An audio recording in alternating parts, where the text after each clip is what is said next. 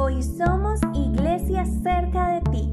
Nos levantamos como cuerpo de Cristo y declaramos que el Señor se glorificará ante esta situación. Ahora te daremos unos tips para que vivas iglesia cerca de ti y disfrutes de la presencia de Dios. Primero, alaba a Dios. Levanta tus manos y canta alabanzas. Segundo, apaga las notificaciones de tu celular.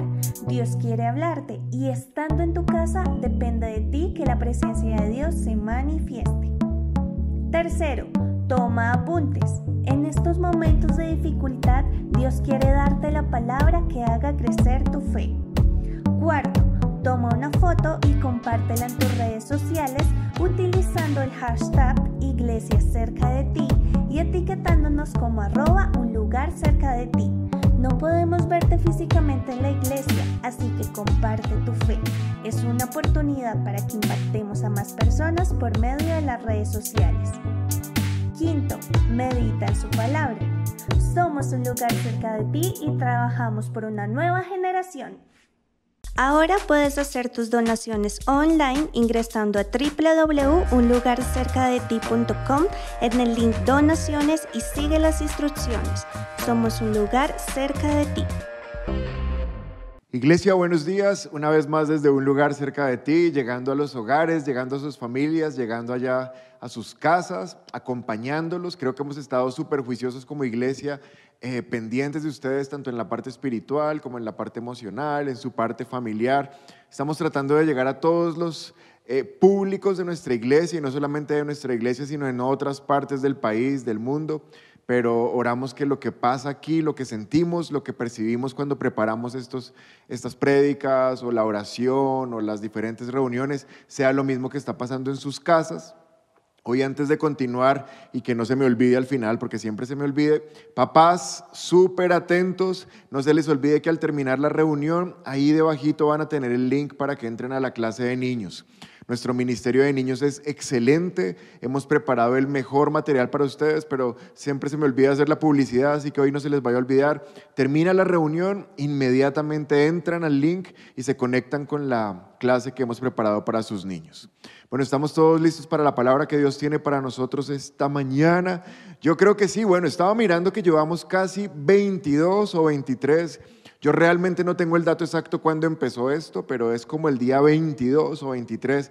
Ya pasamos de, si habláramos de cuarentena en números de 40 días, ya pasamos la mitad.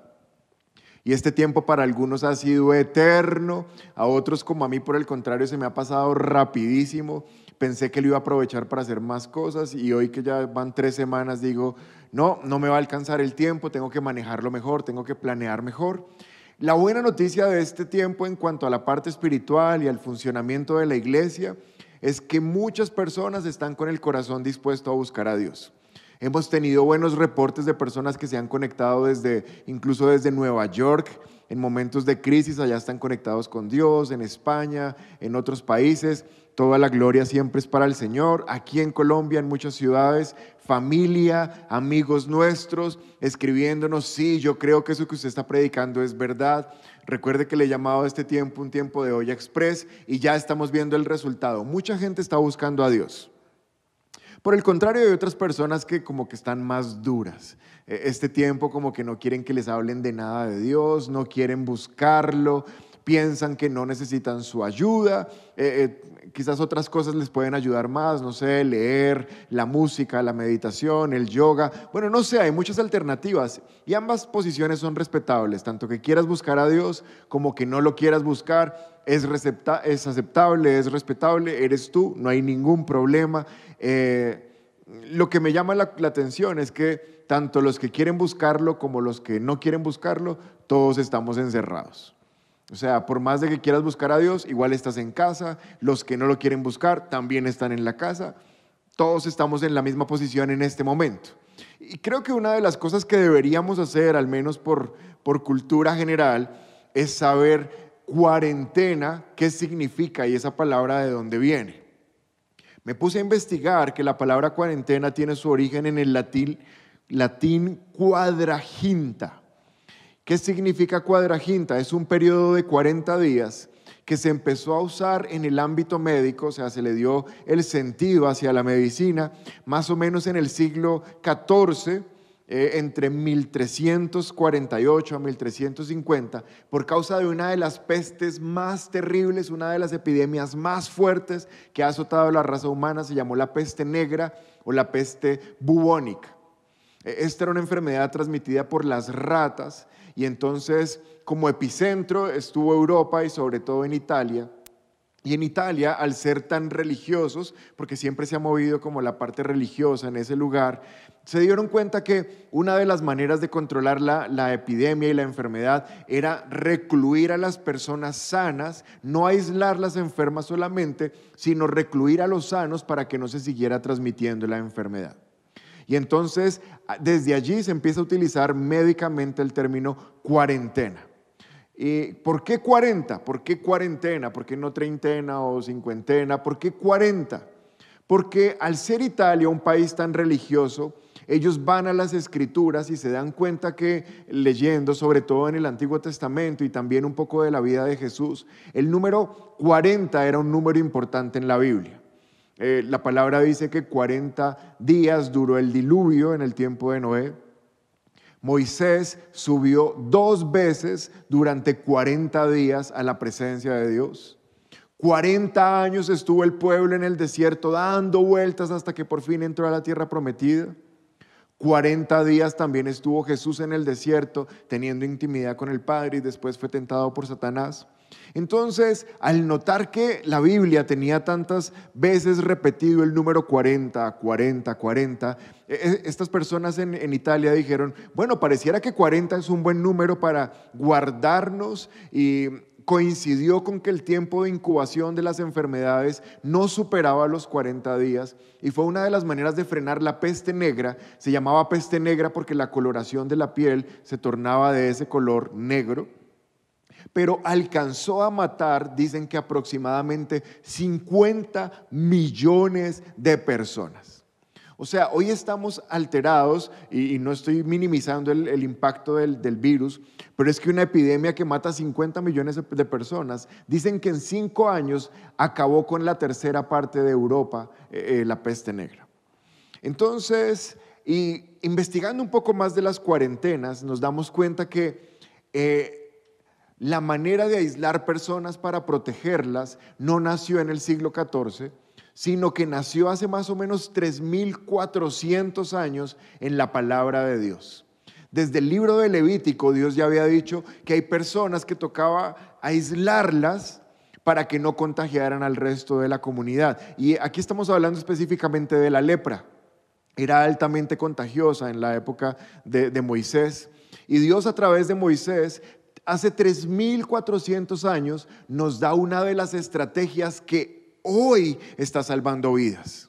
Entonces, ¿por qué empecé diciendo que algunas personas quieren buscar a Dios y otras no? Porque quieras buscar a Dios o no lo quieras buscar, quiero decirte que lo que nos está salvando hoy la vida fue idea de Dios.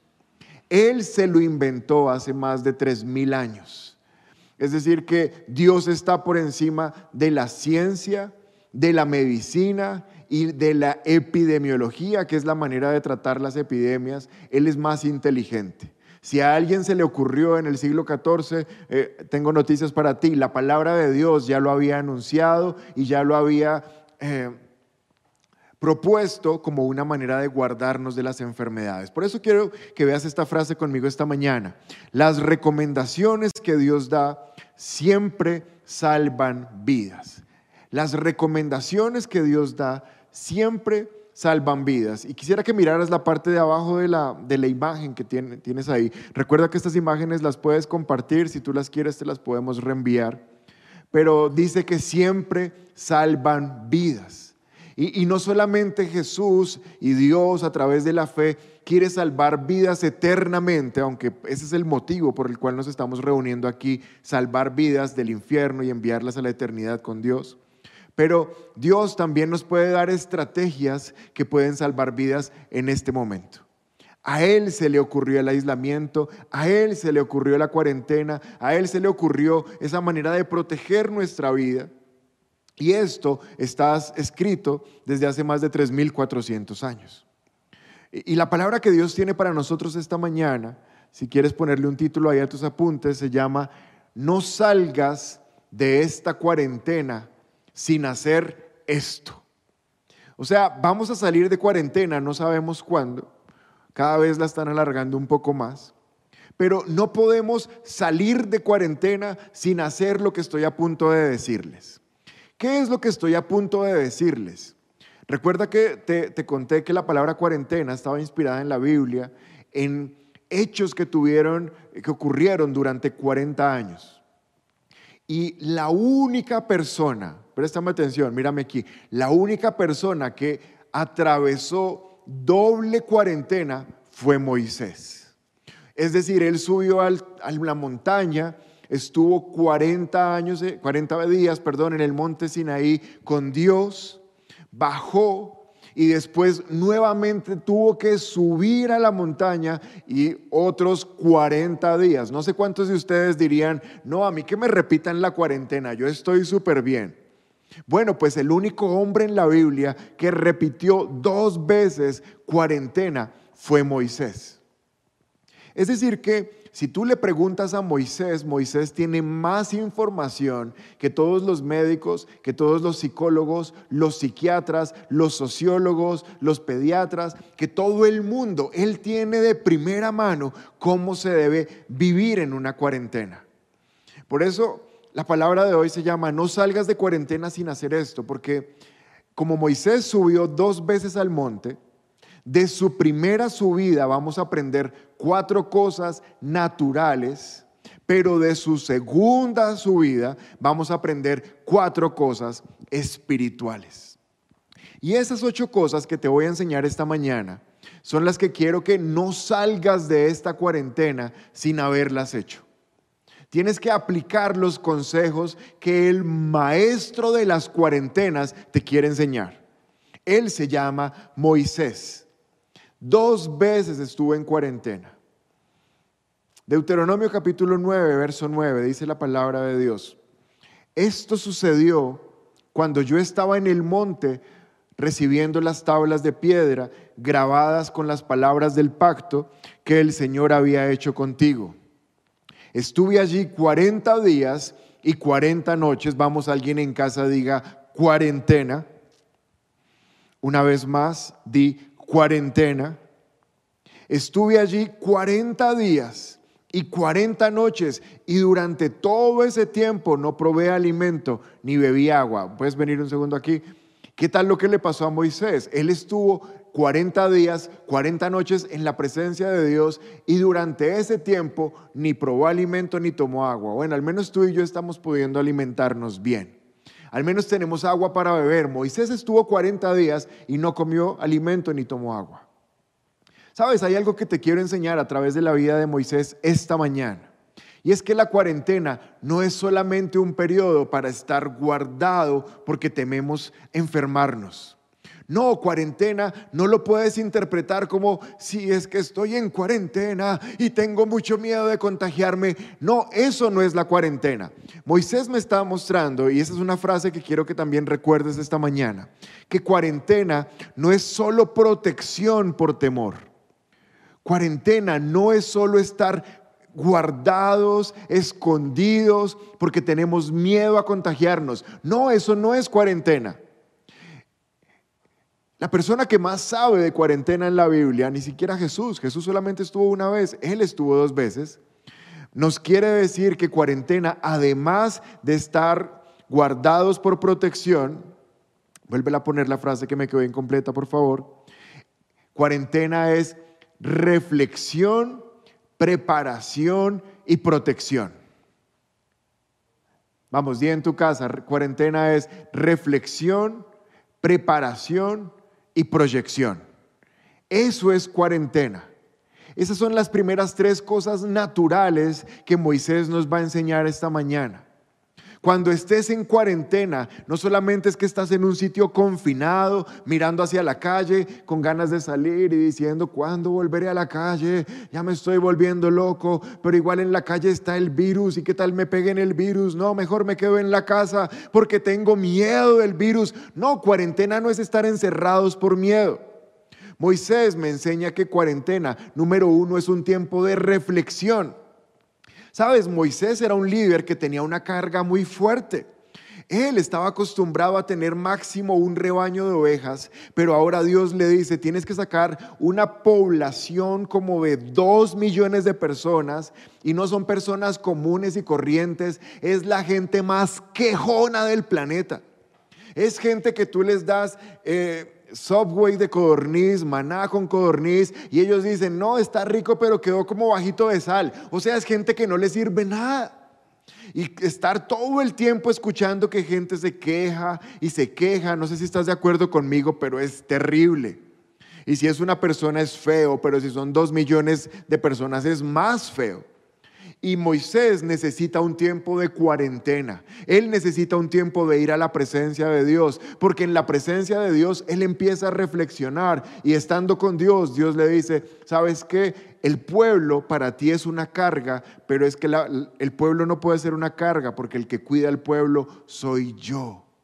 Reflexiona, tú solamente estás ahí para representarme, pero por esa gente yo respondo. Y la primera vez que Moisés sube al, monte a encontrarse con Dios, entonces Dios le enseña cómo va a diseñar el tabernáculo, cómo va a diseñar el arca, cómo va a diseñar las vestiduras de los sacerdotes, cómo se prepara el incienso, cómo se prepara el aceite. Es un tiempo donde Moisés baja del monte y dice, no, ¿sabe qué? Definitivamente ser líder de toda esta gente como que ni siquiera es tan malo porque ahora Dios me dice que Él va conmigo, ahora Dios me dice que el pueblo tiene que pagar con ofrendas, yo no tengo que sacar de mi bolsillo, es la gente que tiene que reunir y Dios puso su espíritu en algunos em, orfebres y artesanos y ellos son los que van a construir todo y aparte mi hermano con sus hijos van a ser los sacerdotes, al final como que me quedé sin hacer nada.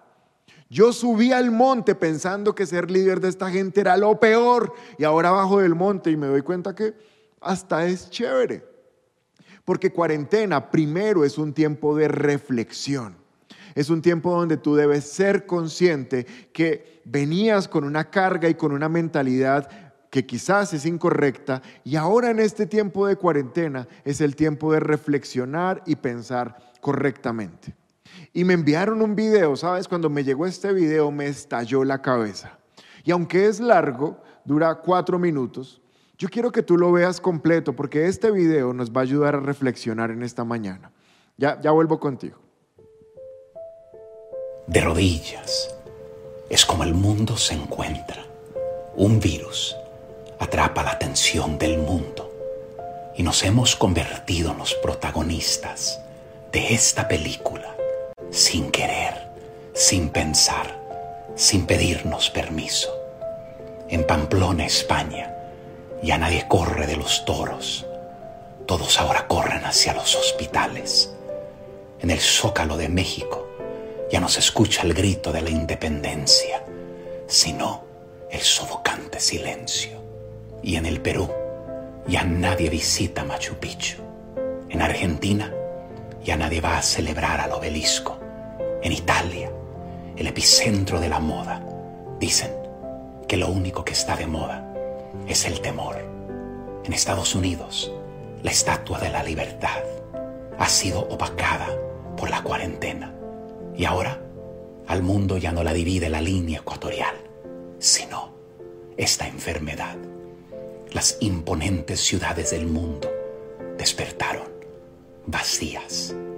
Las noticias de ayer ya no son parte del presente y el futuro, quién sabe.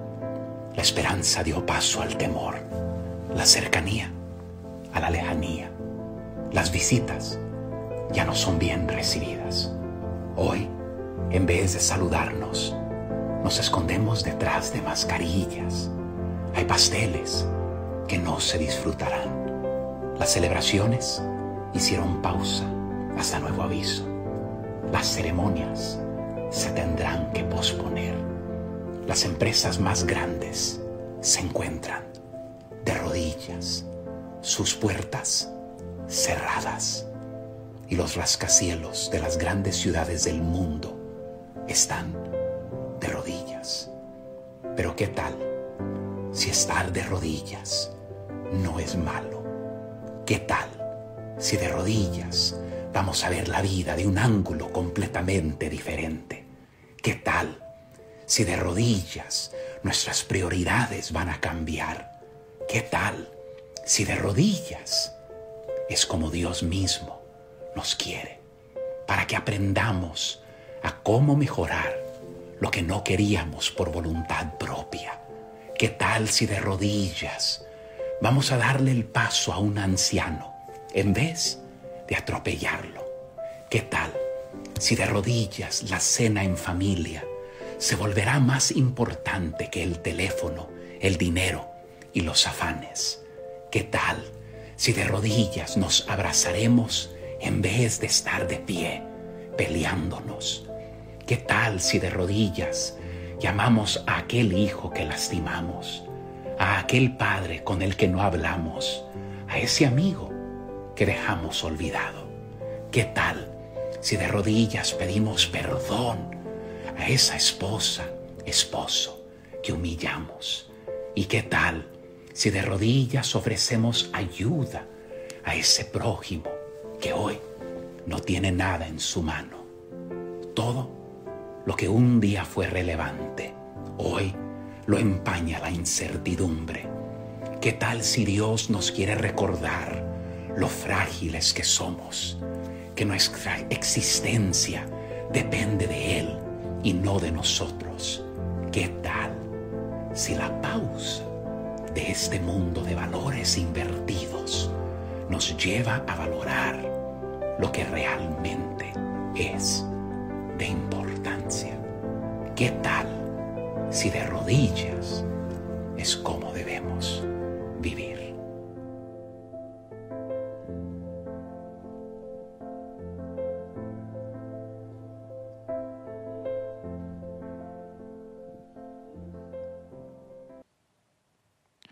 Bien, es un video fuerte, es un video que cada vez que lo veo me quebranta, se me hace aguar la voz, se me ponen los pelos de punta, pero es que necesitamos reflexionar. Si entramos a este periodo de cuarentena y se acaba y salimos y el punto de vista que tenías al respecto de la vida no cambió, perdiste la cuarentena. Porque Moisés me dice que lo primero que tengo que hacer es reflexionar reflexionar que mi vida no era tan terrible, reflexionar que, que, el afán, que las cargas, que las peleas, que lo que no tengo no es tan terrible, porque tengo que reflexionar. Número dos, segunda enseñanza que me da Moisés es que en este tiempo es un tiempo de preparación. Sabes, Dios subió a Moisés, y no te voy a poner los versículos porque eh, son como siete capítulos, pero tú lo puedes leer en Éxodo 24, como al 34. Es toda la manera como eh, Moisés sube al monte y Dios le dice exactamente, mira, las medidas son estas, los materiales son estos, los que van a construir son estos, los sacerdotes son estos, lo que compone el incienso es esto. O sea, es un tiempo donde Moisés subió y se preparó. No podemos tomar la cuarentena como un periodo de miedo donde no queremos salir a contagiarnos, sino que lo segundo, en lo natural, es que la cuarentena es un tiempo de preparación. Tenemos que salir más preparados de lo que entramos. Tenemos que salir con un conocimiento nuevo, con un hábito nuevo, con una perspectiva nueva, porque este es un tiempo de preparación. Número tres, es un tiempo de proyección. Lo que Dios le mostró a Moisés en esos 40 días era lo que quería que no solo Moisés, sino todo el pueblo de Israel hicieran al salir. ¿Y qué era lo que Dios estaba esperando que el pueblo hiciera al salir? Que se convirtieran en amigos de Dios y que tuvieran una relación de adoración. Hay un mensaje que es enfático en el monte para que Moisés lo baje a la gente que está eh, esperándolo. Y ese mensaje es que guarden el día de reposo, que tengan un día para recordar que Dios es el Señor. Y la proyección es lo que tú estás viendo que vas a hacer cuando salgas de cuarentena. ¿Cómo va a ser tu vida cuando salgas de cuarentena? ¿En qué vas a emplear tu tiempo? ¿Cómo va a ser tu horario del día? ¿En qué momento te vas a encontrar con Dios? ¿En qué momento vas a desarrollar las actividades que solías realizar? Pero tienes que irlo proyectando, porque este tiempo se está pasando muy rápido y cuando aparezcamos otra vez estaremos fuera de cuarentena y si no tuvimos plan, no vamos a poder recuperarnos de este tiempo. Este es un tiempo donde Dios nos va a dar ideas. Si tú vas a leer el Éxodo, Dios todo el tiempo le decía, Moisés, haz el tabernáculo como te lo mostré en el monte. Y este es un tiempo donde Dios, cuando tú estés orando con Él, cuando estés leyendo la palabra, van a venir ideas tan sobrenaturales para que puedas aplicarlas cuando salgas de cuarentena. Pero hay gente que no está ni siquiera pasando tiempo con Dios, no está orando, solamente están preocupadas con el miedo de no infectarse. Pues yo te digo esta mañana, no puedes seguir perdiendo tiempo porque ya quizás perdimos tres semanas de la cuarentena y no hemos hecho lo que Dios quiere que hagamos.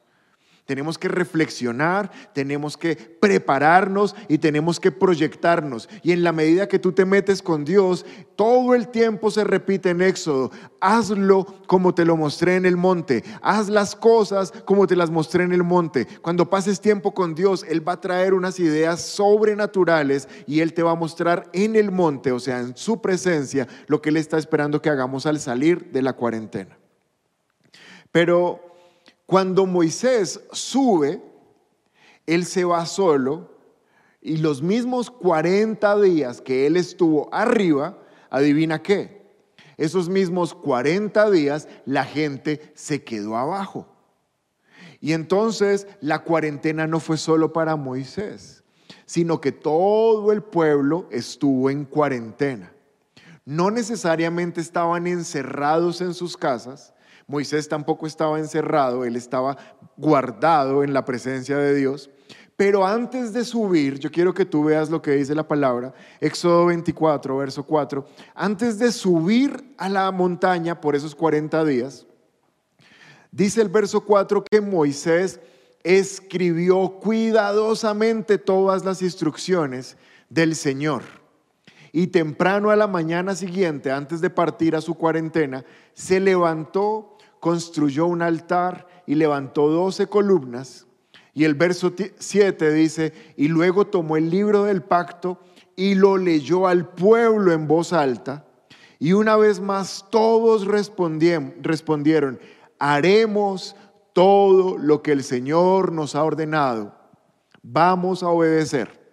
No quites el versículo, por favor. Vuelve a leer el verso 4 ahí en tu casa al menos la primera frase, dice, entonces Moisés escribió cuidadosamente todas las instrucciones del Señor. Y ahora lee la primera frase del verso 7. Luego tomó el libro del pacto y se lo leyó al pueblo en voz alta. ¿Sabes qué hizo Moisés? Moisés era un hombre que planeaba, era un buen líder. Y él dijo, no sé cuánto tiempo me voy a ir a la presencia de Dios. Él me dijo que subieran, pero no me dijo cuándo volvía a bajar. No puedo dejar toda esta gente sin instrucción porque se van a volver locos. Entonces fue y le preguntó a Dios la instrucción, la escribió y dice que al otro día, antes de partir hacia el monte, se la leyó al pueblo. Les dijo, miren muchachos, me voy, pero en este tiempo esta es la instrucción pilas, no la vayan a embarrar. Este es un tiempo de mucho cuidado. Y, por el versículo nuevamente dice la palabra que ellos dijeron, todo el pueblo respondió, haremos lo que el Señor nos ha ordenado y vamos a obedecer. Dice la palabra en el verso 4 que Moisés escribió cuidadosamente las instrucciones. La cuarta cosa en lo natural, mientras estemos en cuarentena, es que debemos obedecer cuidadosamente las instrucciones.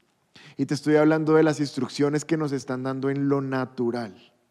¿Por qué? Porque una cosa es la fe y otra cosa es la irresponsabilidad.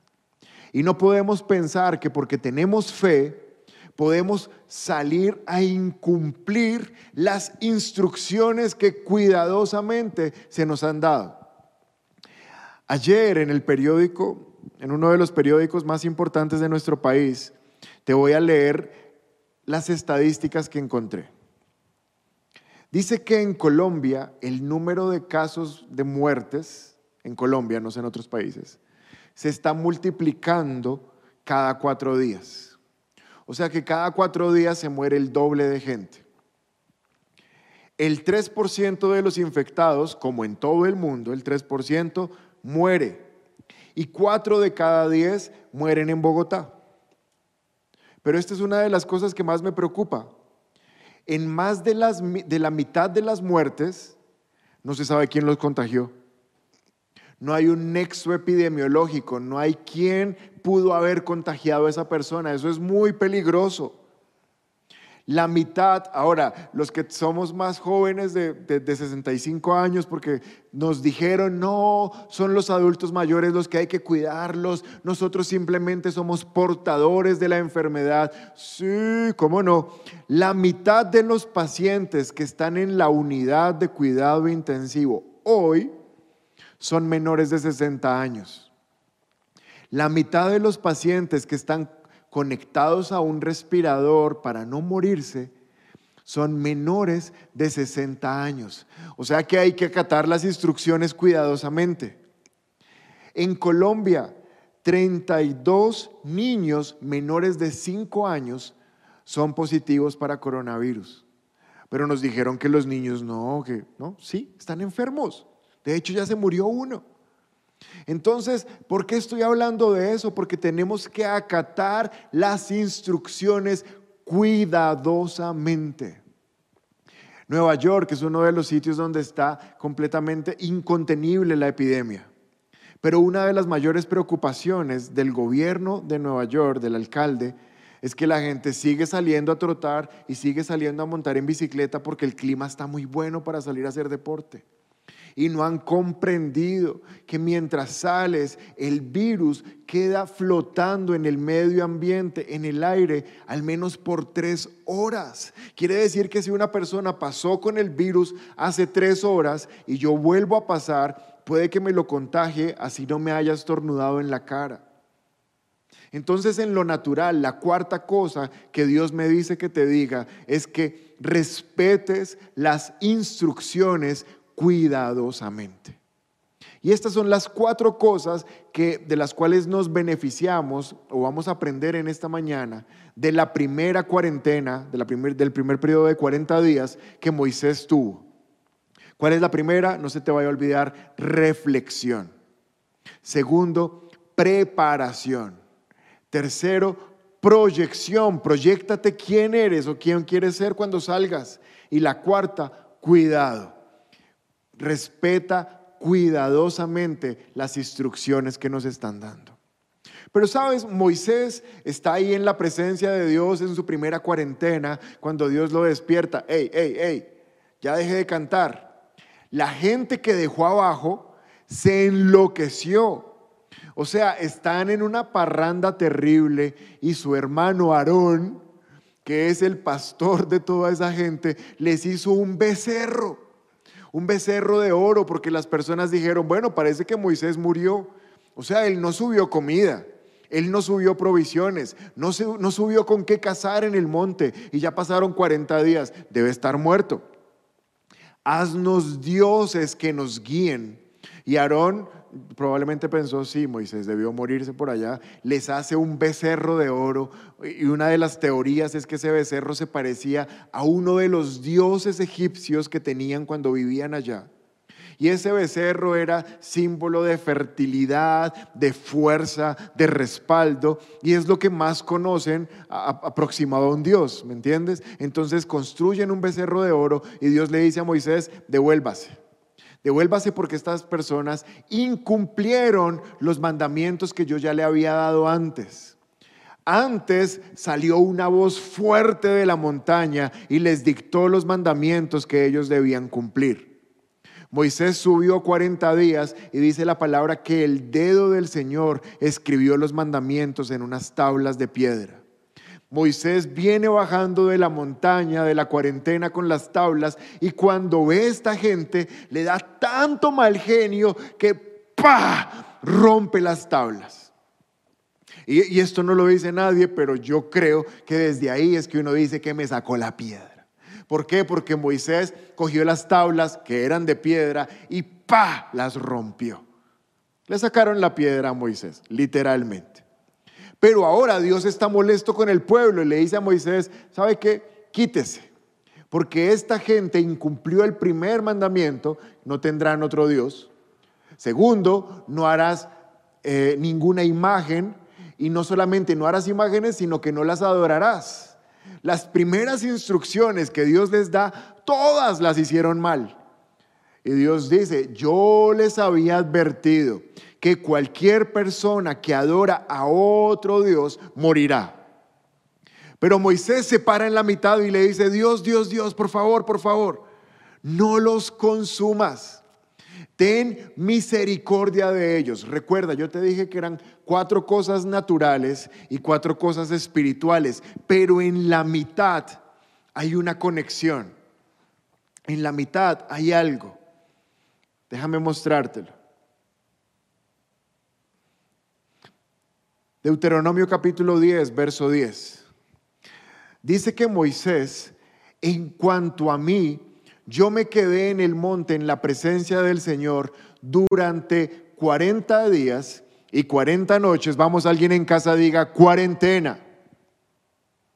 Una vez más, di fuerte, cuarentena. En cuanto a mí, yo me quedé en el monte en la presencia del Señor durante 40 días y 40 noches como lo había hecho la primera vez. Vuelve aquí un segundo. Quiere decir que Moisés eh, nos va a decir para qué fue que volvió otra vez 40 días, 40 noches a la presencia del Señor, porque está diciendo que como lo había hecho la primera vez. Sigamos leyendo. Verso 11. Perdón, antes del verso 11. Y nuevamente el Señor escuchó mis ruegos y accedió a no destruirlos. Luego el Señor me dijo, levántate, ponte en marcha y guía al pueblo para que tomen posesión de la tierra que juré dar a sus antepasados. Pero mira el verso 10 cómo termina. Después de decir que fue como lo hizo la primera vez, ahora Moisés dice, y nuevamente el Señor escuchó mis ruegos y accedió a no destruirlos. Hay algo que está entre la primera cuarentena y la segunda cuarentena que Moisés hizo que tú y yo también debemos estar haciendo en esta cuarentena. ¿Sabes qué es? Rogando para que no venga destrucción sobre las personas que todavía no conocen a Dios. Eso es algo que tú y yo debemos estar haciendo. No hace parte de las primeras cuatro cosas, ni hace parte de las cuatro cosas espirituales. Es un puente.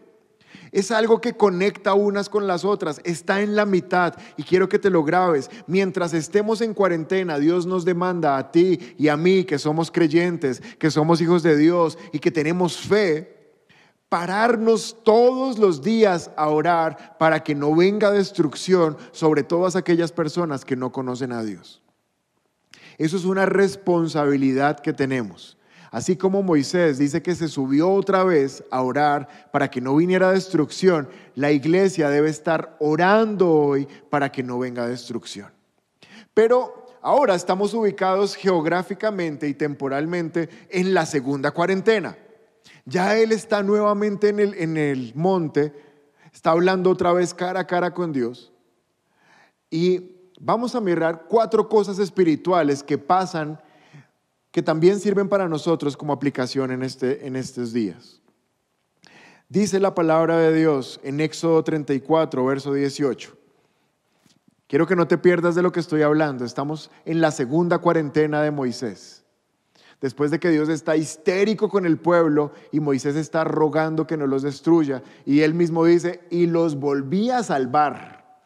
Pero estando esos 40 días, Dios le dice a Moisés, deberás celebrar el festival de los panes sin levadura. Durante siete días prepararás sin levadura el pan que comas, tal como yo te lo ordené. Y vamos a saltar al verso 22. Celebrarás también la fiesta de las semanas, la fiesta de las primicias de la siega y la fiesta de la cosecha al terminar el año celebrarás la fiesta de las semanas, la fiesta de las primicias y la fiesta de la cosecha. Cuatro cosas espirituales Dios le ordena a Moisés que tienen que celebrar.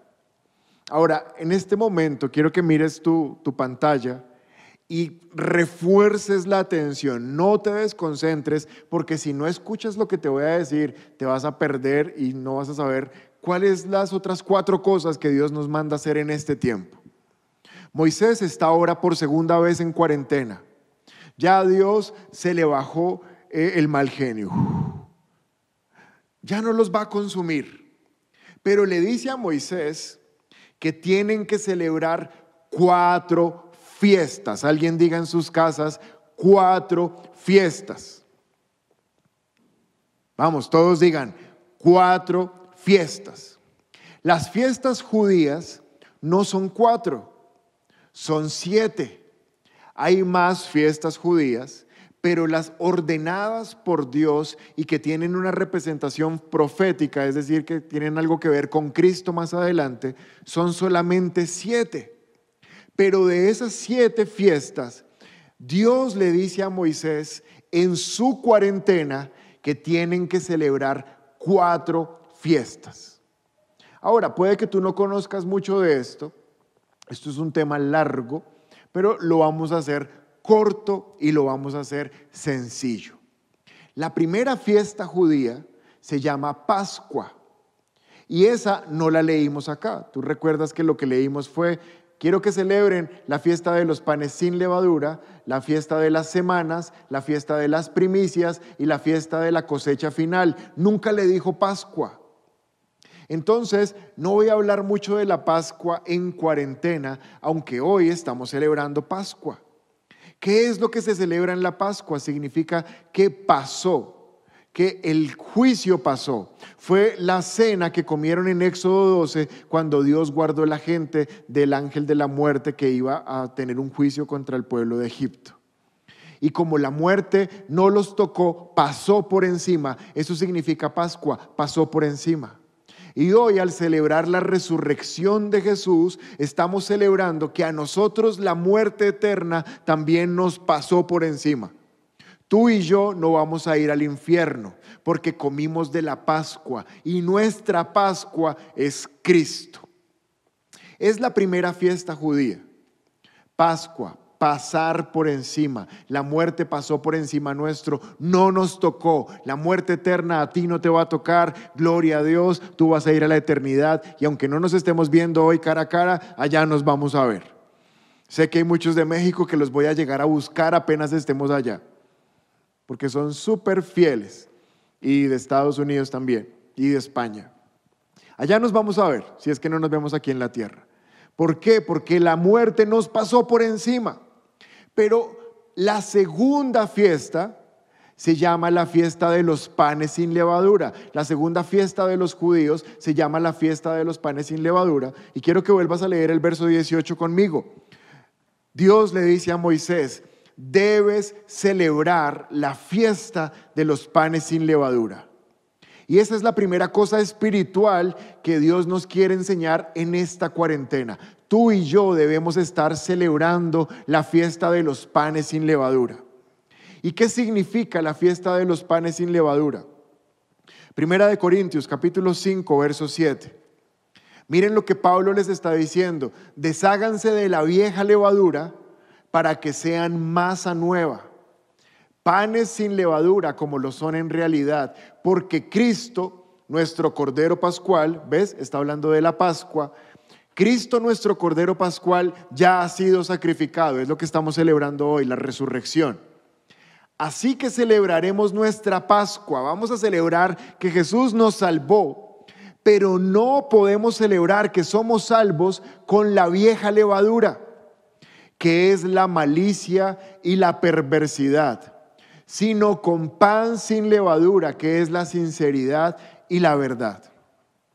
Primera fiesta que Dios le dice a Moisés que en periodo de cuarentena debe celebrar. Y es la fiesta que yo te quiero decir a ti. Hoy estamos celebrando la Pascua porque eso es la fiesta de hoy. Pero no solamente es la Pascua, es la fiesta de los panes sin levadura. ¿Qué significa la fiesta de los panes sin levadura? En la Biblia, la palabra levadura igual pecado. Y tú y yo, en esta cuarentena, el Señor nos ha venido hablando que nos limpiemos de la levadura. Entramos a esta cuarentena con pecado, todos, pero no podemos salir de esta cuarentena con esos mismos pecados. Se perdería la cuarentena. Y Pablo dice que para poder tomar de la Pascua, para poder disfrutar de la salvación, debemos hacerlo acompañado de panes sin levadura, es decir, de una vida sin pecado. Tenemos que estos días mantenernos lo más lejos del pecado que se pueda. Yo sé que hay mucho tiempo libre, entonces uno está ahí canaleando o Netflixeando y aparece una escena que es bien erótica, es bien pasada y tú no puedes estar ahí como, no, yo soy fuerte, el espíritu. No, tú tienes que apagar eso. ¿Por qué? Porque este es un tiempo de no desagradar al Señor con lo que ven tus ojos. Y, seguramente hay muchos chats, hay gente armando reuniones por Zoom, reuniones reuniones por otras aplicaciones y empiezan a hablar bobadas. Este no es tiempo de hablar bobadas. Este no es tiempo de irrespetar a Dios. Este es el tiempo de estar comiendo pan sin levadura. Primera cosa espiritual que en cuarentena Dios le mostró a Moisés. Dile a la gente que coma pan sin levadura. Y yo estoy esta mañana aquí para decirte, estos días que quedan, sean 20, sean 30, sean 10, yo no sé cuántos son, estos días, aléjate del pecado voluntariamente. Porque es un tiempo para limpiarnos, es un tiempo como de desintoxicar nuestro cuerpo. Si la misma naturaleza está siendo desintoxicada, cuanto más nuestro propio cuerpo, que es el templo del Espíritu, debe desintoxicarse de todo el pecado que traíamos. Pero número dos, pone el verso 22 de Éxodo 34. Ya te hablé de la primera eh, indicación espiritual, panes sin levadura. Pero mira el verso 22. Dice la palabra, también celebrarás la fiesta de las semanas y la fiesta de las primicias. Déjame saltarme ese orden para hablarte primero de la fiesta de las primicias. ¿Qué es la fiesta de las primicias o la fiesta de los primeros frutos? es que de las cosechas que tuvieran, ellos deberían traer las primeras cosas, no se la podían comer, eso era intocable para presentársela al Señor y reconocer que todo lo bueno viene de Él. Hoy algunas, algunas iglesias persisten con esta fiesta, con esta celebración, quizás empiezan el año con las primicias. Lo pueden hacer, aunque esto no es literal para nosotros de traer nuestras primeras eh, cosechas. Esto tiene una representación espiritual, porque la primicia es Cristo. Cristo es la primicia al ser el primer resucitado. Así que Cristo es nuestra primicia y en esta cuarentena, precisamente estamos terminando Semana Santa, estamos celebrando la primicia que es Cristo. Entonces lo segundo, primero es, un tiempo para quitarnos pecado, pero segundo es un tiempo para celebrar que Cristo resucitó. Ahora, mira esto, esto es un espectáculo. Primera de Corintios 15, 20 dice la palabra de Dios, pero el hecho es que Cristo ha resucitado entre los muertos. Vamos en casa a alguien, alégrese un poco, den un grito de júbilo, alguien en casa diga, aleluya, hoy estamos celebrando la resurrección, no tenemos un Dios muerto, no tenemos una religión muerta, hoy estamos reconociendo delante de todo el mundo que Cristo resucitó. Porque dice ahí la palabra que Cristo ha resucitado de los muertos. ¿Qué dice después? como primicia. En tu casa di fuerte, como primicia. Como primicia de todos los que murieron. Él es el primer resucitado. Pero pásate ahora al verso 23 del mismo capítulo 15 de Primera de Corintios. Primera de Corintios 15, 23. Pero esta resurrección tiene un orden Cristo fue resucitado como el primero de la cosecha y luego todos los que pertenecen a Cristo serán resucitados cuando Él regrese. Aleluya. Eso es lo que estamos esperando. Por eso es un tiempo de celebrar primicias. Las primicias, lo que estamos diciendo es, Cristo resucitó, gloria a Dios, ya lo sabemos. Pero no solamente Él resucitó, sino que Él regresa. Déjame ver otra vez el verso 23. Ponle énfasis en la parte de abajo del verso. Luego, todos los que pertenecen a Cristo serán resucitados cuando Él regrese. Cuando Él regrese. Cristo regresa. Y su palabra dice que cuando Él regrese, los que murieron en Cristo resucitarán. Pero nosotros, los que estemos vivos y estamos creyendo que somos nosotros, seremos glorificados con un cuerpo transformado, incorruptible. Pero lo segundo que Dios le dice a Moisés, que hoy nos está diciendo a través de Moisés a nosotros, a ti y a mí, es estén en una actitud de celebración, celebren, celebren, tienen un Cristo que resucitó, pero Él es la primicia, porque ustedes también van a resucitar, porque Cristo regresa por nosotros. ¡Guau! Verso 22 de Éxodo 34, nos faltan dos cosas, vamos a ir súper rápido. Celebrarás también la fiesta de las semanas, la fiesta de las primicias y la fiesta de la cosecha. Recuerda que invertimos un poco el orden, pusimos primero las primicias, porque ese es el orden de las fiestas judías. Primero va primicias y después semanas. ¿Qué es la fiesta de las semanas? Se llama fiesta de las semanas porque ocurre siete semanas después de la Pascua y 7 por 7, 49, más un día son 50. Se llama fiesta de las semanas porque ocurre 50 días después de la Pascua. Sabes, esta tercera fiesta se llama la fiesta de Pentecostés. Y Dios le dice a Moisés, diles en cuarentena que estén celebrando Pentecostés. Nosotros no necesitamos esperar 50 días para celebrar Pentecostés. Tú y yo vivimos en Pentecostés todos los días del año. Porque todos los días del año, si tú te dispones y entras al lugar de la oración, ese día desciende sobre ti el Espíritu Santo y tú empiezas a recibir de nuevo. Y si quieres puedes hablar en otras lenguas y hay una manifestación sobrenatural. Es decir, que espiritualmente la tercera cosa que como iglesia debemos estar celebrando y avivando y recordando todo este tiempo es que el Espíritu Santo de Dios está con nosotros, en nosotros y sobre nosotros. Hechos capítulo 2, verso 1 dice, y cuando llegó el día de Pentecostés, tercera fiesta, fiesta de las semanas o fiesta de Pentecostés. Cuando llegó el día de Pentecostés, estaban todos unánimes juntos y de repente vino un estruendo como de un viento que soplaba, el cual llenó toda la casa donde estaban sentados. Deja que me veas en un momento. Quiero profetizar esta palabra sobre tu vida y sobre tu familia esta mañana. Escucha lo que dice.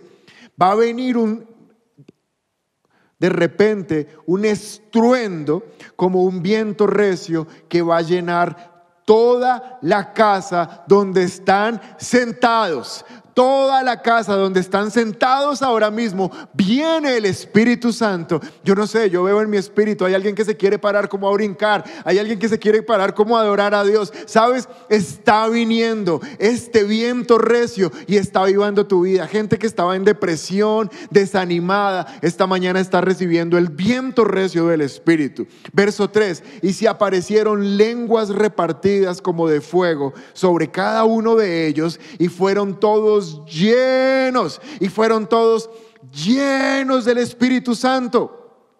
Y comenzaron a hablar en otras lenguas según el Espíritu les daba que hablasen. ¡Wow! Tercera indicación espiritual.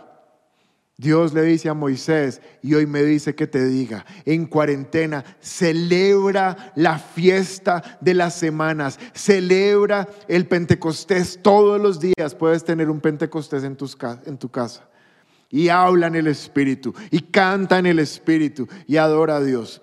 Y última, para irnos, cuarta fiesta, puedes poner nuevamente Éxodo 34, 22. Mira con lo que termina diciendo. Fiesta de las semanas, Pentecostés, fiesta de las primicias, resurrección de Cristo y anunciando tu resurrección y la mía. Y tercero, o cuarto más bien, tercero en este versículo, fiesta de la cosecha al terminar el año. ¿Qué significa la fiesta de la cosecha? También es llamada la fiesta de los tabernáculos o la fiesta de las enramadas. Déjame mostrarte para poderte explicar. Levítico 23, verso 42. Durante siete días deberás vivir en pequeñas enramadas.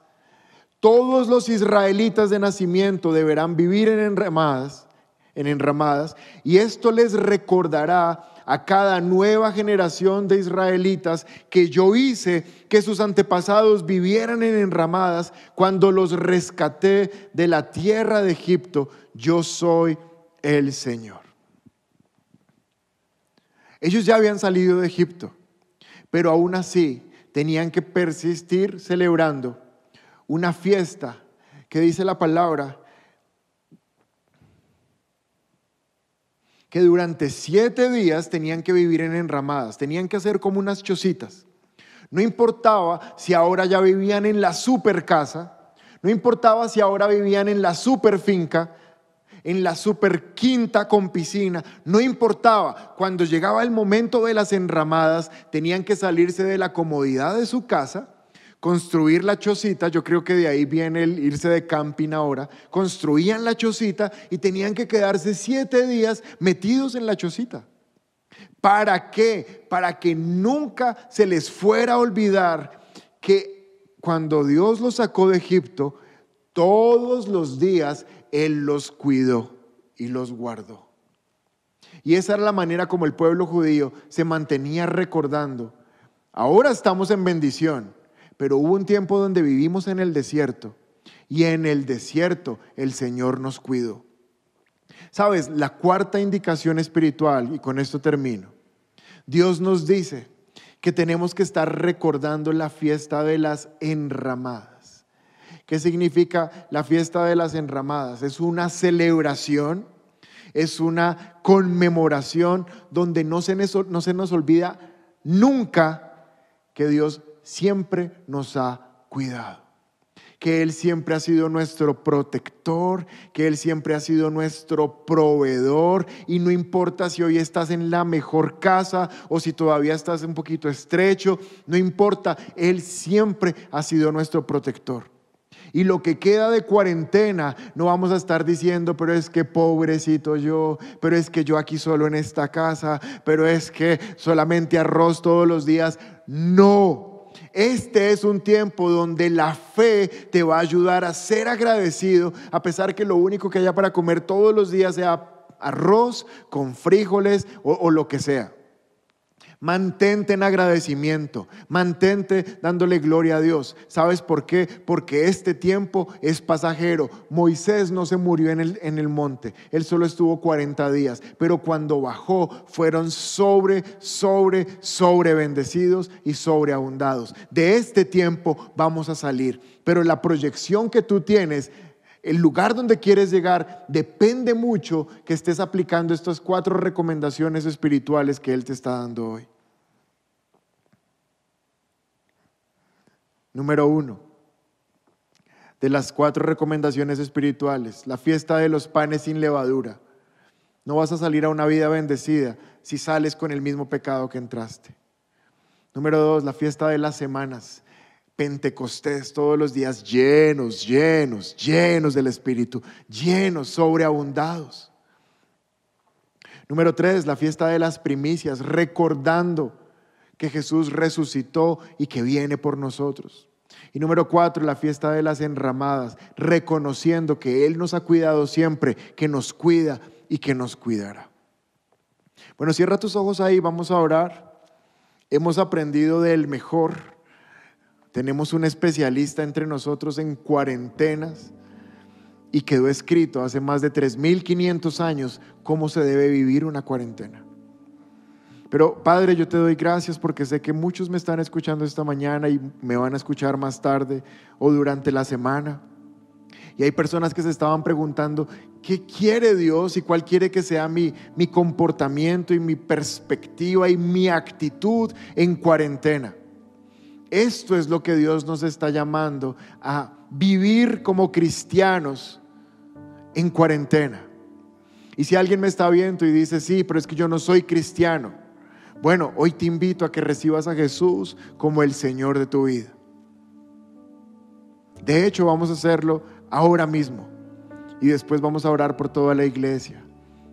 Si tú te estás asomando en este momento al cristianismo, a la fe, a creer que hay un Dios todopoderoso, yo quiero decirte, solamente es posible llegar a ese Dios a través de Cristo. Personas hoy se están conectando con nosotros porque no pudieron salir a una reunión quizás de otra religión tradicional. Y alguien les compartió este enlace y tú te preguntas, bueno, ¿y cuál es la diferencia entre una y otra cosa? Bueno, la diferencia es que queremos tener una relación personal con Dios y entendemos que no lo podemos hacer por nuestros propios recursos. No hay nada en nosotros lo suficientemente bueno como para que Dios se agrade. Y por eso Él puso a Cristo como la conexión entre el cielo y la tierra. Y esta mañana, si tú quieres acercarte al Padre y tener confianza que Él es tu Señor y que Él es el que te cuida y te guarda, quiero decir que hagas esta oración conmigo. Puedes decir, Señor Jesús, te doy gracias por permitirme conectarme con esta reunión. Hoy reconozco Vamos, dilo, no te calles y no te quedes ahí con tu boca cerrada. Abre tus labios y dile, hoy reconozco que necesito de ti, que he pecado contra ti, que he tenido incredulidad acerca de tu nombre y me arrepiento de todo corazón. Hoy te recibo en mi vida como mi Salvador. Creo que existes creo que resucitaste y creo que regresas por nosotros. Y a partir de hoy, mi nombre queda escrito en el libro de la vida y no se borra jamás. Amén. Ahora tú y yo somos hijos del mismo Dios porque nos representa el mismo Salvador. Y ahora quiero orar por todos sin excepción bendecir sus vidas. Padre, gracias por cada persona que se ha conectado esta mañana. Los bendigo en este tiempo de cuarentena y te pido que por medio de tu Santo Espíritu les ayudes a, aplicar y hacer vida esta palabra en sus vidas que ellos sean completamente sobreabundados, que ellos se puedan proyectar, que ellos se puedan capacitar, pero también que puedan dejar su pecado atrás, que salgan limpiecitos de cuarentena, que salgan llenos del Espíritu, que salgan con la expectativa correcta de que el Salvador viene y que sean personas agradecidas. Que así no estemos viviendo en carpas, así estemos viviendo en una casa que tiene un buen techo, podamos reconocer todos los días que tú eres nuestro Señor nuestro guardador y nuestro proveedor. En el nombre de Jesús, bueno, nos vemos esta semana. Estamos ahí todos los días orando con ustedes, algunos días en la mañana, otros días en las noches. Conéctense con las redes sociales para que sepan los horarios. El Señor los guarde. Feliz domingo para todos. Bendiciones. Chao.